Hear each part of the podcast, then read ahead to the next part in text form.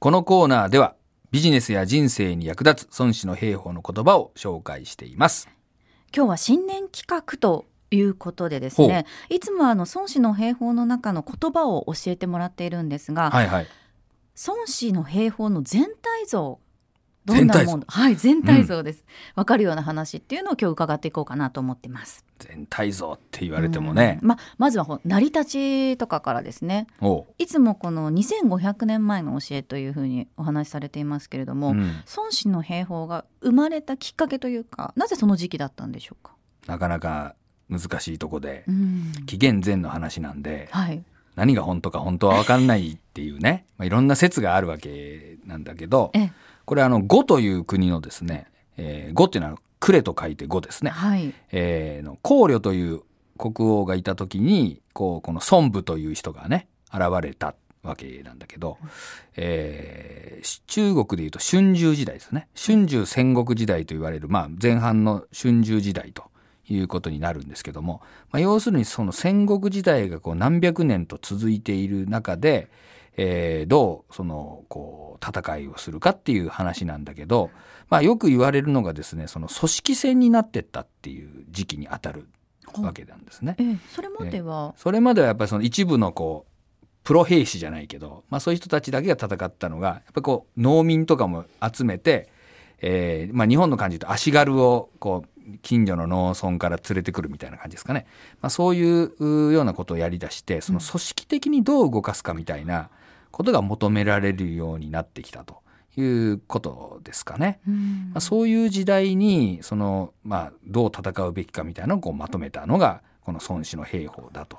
うん。なるほど、まあ、あのしかもその孫子の言葉っていうのはうん「まるまる編」っていう説明があったりとかすはいはいるじゃないですか。はい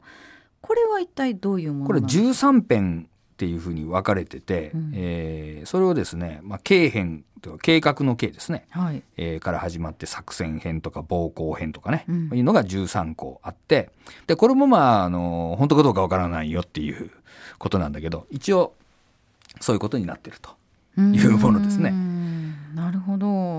やっぱりじゃあそのもともとは戦いでその組織的に人をどうやって動かしていくか、うん。こういった場合はこうだよこういった場合はこうだよっていう風な形でうん。成り立っているものっていうその火攻めをする時はこういう感じだし、うん。あの軍の形はこういう風にした方がいいよっていうようななんかそれぞれの辺で分かれてるってことそうですね。あのまああの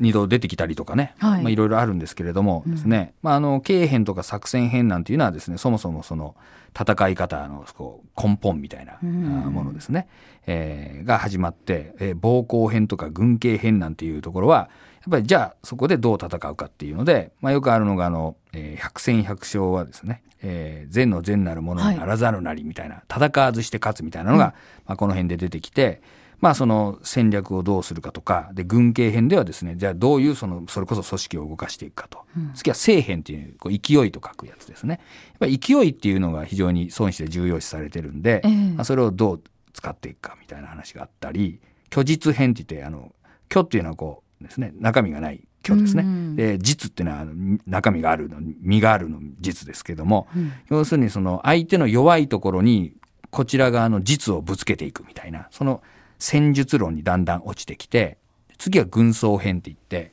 これはあの、どっちがその決戦の地に先につくかみたいな駆け引きのことを言ったりするんだけど、で、その次は急変編って言って、まあ、ちょっとこの辺が応用細かい話になってくるんだけど、はい。えーこ9つのいろんなその事態が変化した時にどう動くべきかみたいな話とか、で、行軍編とか地形編とか窮地編っていうのは続いていくんだけど、うんこれはいろんなですね、地形の戦い方とか、その軍を行軍させる時にどうするかとかですね、うんえーいうような話があってですね。で、窮地っていうのはまあそれぞれのそのまた9つのパターンで、えーどういうことがあるかみたいな話があってですね。で、えー、洋館編というのはスパイですね。えうんー艦長を使う話が出てきてですね、最後加工編という順番で私は言ってるんですけども、これはあの加工編が先でですね、洋館編が一番最後というふうに言う人もいるんですよ。なるほど、はい。これやっぱり残ってるあの文献とかを何を元にしてるかによって、うんあの、そこらも違うんで、まあ、どっちが正しいかわからないんだけど、まあ、私はまあその、洋館編が先で、過去編がラストの13編目に来てると、まあいうふうに言ってるんですけども。ほど。でもまあ今その説明していただくと、うん。ああ分かりやすいなっていうふうに思ったりとかそのさらにねビジネスにどう応用していくかっていうようなお話もしていただけるので、すごくとっつきやすいとは思うんですそけれども、ね。これ一からねあの漢文っていうんですか、うん。あれで書かれてたらあんまり読もうと思ったりはしないまあでも非常にですね短いあの文章になっていて、うん。あの日本語にするとまあ当然その読み下していくと前後がつくんで多少伸びていくんだけど元は非常にあのコンパクトなもので例えばあの同時代に論語ですね。孔子の論語なんかあるけどあの方がよっぽどあって。でいろんなことがいろんなところに書いてあったりするんだけどこれは孫子の場合はその13編でそれぞれ、まあ、一応テーマみたいなのがあってあのまとまっていてですね。で非常にコンパクトにあのまとまった古典で、まあ、あの中国古典の中では一番読みやすいと言ってもいいぐらいのものじゃないかなと私は思いますけどもね。まあでも実際に私去年からこの番組ご一緒してさせていただくことになって、はい。その「ヘイトは軌道なり」っていう一番こう、うんうんはいはい。ね有名な言そうですね。葉、はい。あれを知ってうん。あそうかと思ってこのポジティブサプライズうん。をやっていくことがビジネスでどれだけ大事かっていうのをちょっと改めて感じたなと思っていて、はい。あの去年ぐらいから結構お仕事の時には、うんうん。みんながどれだ思ってるパフォーマンスよりいいものを出せるようおにう準備していこうとかちょっと仕事に対する考え方っていうのが変わってきたなとはい。はい、思いますので。まあ、そういうふうにねこうただ孫子をそのまま読んじゃうと、うん。あのきね兵とは